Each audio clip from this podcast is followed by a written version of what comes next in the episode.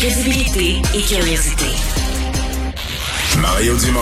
Cube Radio.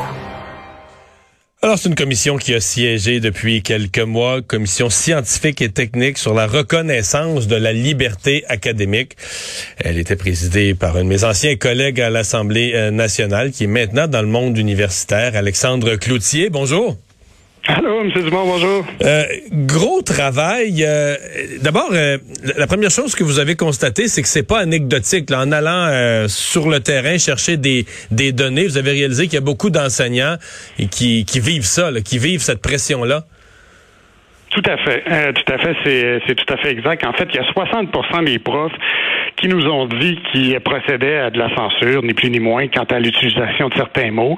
Ça, ce que ça veut dire, c'est qu'il y a beaucoup de professeurs qui ont l'impression de, de marcher sur des œufs euh, lorsqu'ils sont dans une salle de classe, et puis qui ont l'impression qu'il vaut peut-être mieux pas aborder certains ouvrages, pas faire référence à, à certaines œuvres, parce que justement, ils ont peur peut-être des réactions que ça pourrait susciter. Qu'on a aussi constaté, c'est qu'il y a, un, réel enjeu sur qu'est-ce que ça veut dire la liberté euh, universitaire et que là, ça, c'est un peu à géométrie variable dans le fond d'une université euh, à l'autre et que tout le monde y voit un peu de sa propre conception et de la manière dont ça devrait être limité. Et c'est pour ça, nous, qu'on arrive avec euh, une proposition qui dit, soyons prudents, il n'y a qu'une seule conception à notre point de vue de la liberté universitaire, c'est celle qui nous est proposée par l'UNESCO et qui euh, réitère que, dans le fond, une salle de classe, ce n'est pas un endroit, ce qu'on appelle un safe space, c'est un endroit où on peut remettre en question certaines idées, qu'on peut débattre et euh, qui euh, qui qui est pas un endroit finalement exempt de toute forme d'émotion ou de réaction ou de, ce qui est le mot à la mode, de micro-agression. En d'autres termes, dans une classe, dans un débat d'idées, dans un échange de points de vue, euh, dans un cours d'histoire où on récite des événements historiques, ça se peut qu'une personne, euh, soit sa religion paraisse mal dans un événement historique, euh, soit euh, son pays, sa nationalité soit remise en question dans un geste d'un de ses leaders dans le passé. Quelqu'un pourrait être vexé ou quelqu'un pourrait être heurté euh, parce qu'ils appellent une micro-agression, là. Puis c'est, c'est Oui, pas, oui. il, il peut pas se permettre de, de faire congédier le prof pour ça.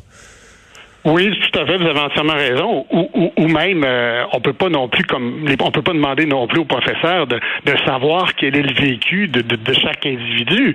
Euh, évidemment, s'il y a des élèves qui ont vécu des situations très personnelles, très dures par le passé, il se peut que si euh, une œuvre littéraire fasse référence à ce qu'eux-mêmes ont vécu, ben qu'ils soient qu'ils soient traumatisés ou qu'ils qu'ils soient choqués ou peu importe. Mais c'est pour ça aussi, nous, dans notre rapport, on dit chaque université devrait aussi avoir une politique sur la liberté universitaire dans laquelle on rappelle quels sont les services d'accompagnement pour les étudiants qui peuvent vivre une certaine détresse ou qui peuvent vivre des moments plus difficiles ou peu importe. Euh, par contre, euh, une salle de classe, ben les étudiants doivent savoir d'emblée et même les profs que ça sert à, ça sert à discuter et ça sert à confronter les idées. Et c'est pas la censure qui est la solution pour un élève qui a une sensibilité particulière. là? Non, ben c'est sûr que non. La censure, euh, absolument pas. D'ailleurs, la définition de l'UNESCO, elle, elle, elle, le- prévoit déjà. Ce qu'on dit, c'est que euh, ça doit être la liberté d'enseigner et de faire de la recherche doit être exempt de toute forme de censure. Et c'est cette censure-là, elle est très dangereuse parce que si on commence à l'introduire dans nos salles de classe, ben la question d'après, c'est OK, euh, qui choisit de cette censure-là? Quels sont les mots? Est-ce que c'est à l'État d'intervenir? Vous voyez, ça devient vite un non-sens. On sait malheureusement que dans certains pays, c'est le cas, hein, où l'État intervient dans les salles de classe. C'est la dernière chose que l'on souhaite au Québec. Puis l'autre chose qu'on a remarqué, c'est que non seulement il y a une définition un peu à géométrie variable, tout dépendamment de euh, quelle université, dans quelle université on est, mais euh, il n'y a pas non plus de mécanisme d'application qui soit uniforme au Québec sur l'application euh, ou la protection de la liberté universitaire. Parce que essentiellement, euh, c'est protégé conventions collectives. Mais d'abord, encore faut-il qu'il y ait des conventions collectives. Les profs de McGill, par exemple, n'ont pas de convention collective. Les profs du HEC n'ont pas de convention collective. Et d'autres profs, au sein de, certains départements, n'ont pas non plus de convention collective. Ça, c'est le premier élément. Puis deuxième élément, même quand il y a des conventions collectives qui protègent la liberté universitaire, ben pour que ça soit grieffable, pour pour que les tribunaux puissent s'y intéresser, ben, ça prend une intervention de l'employeur. Or, comme on le sait, les étudiants ne bénéficient pas de conventions collectives et donc, on voit bien que les mécanismes d'application sont, sont déficients. C'est pour ça que nous, on dit, attention, ça prend un comité dans chacune des universités du Québec. Lorsqu'il y aura une situation, ce sera à ce comité de faire une recommandation à la personne responsable de la mise en œuvre de la politique. Dans un de vos avis, là, vous euh, insistez sur l'importance d'une gestion, d'un encadrement de ce qui se passe à l'endroit des enseignants sur les réseaux sociaux. Parce qu'on a vu que ça a été un lieu euh, où certains enseignants ont été pris à partie. Dans certains cas, c'est carrément des, des, menaces là, en bonne et due forme qui leur ont été euh, formulées. ça, c'est quelque chose, là, essayer de, de, de jouer à la police sur les réseaux sociaux?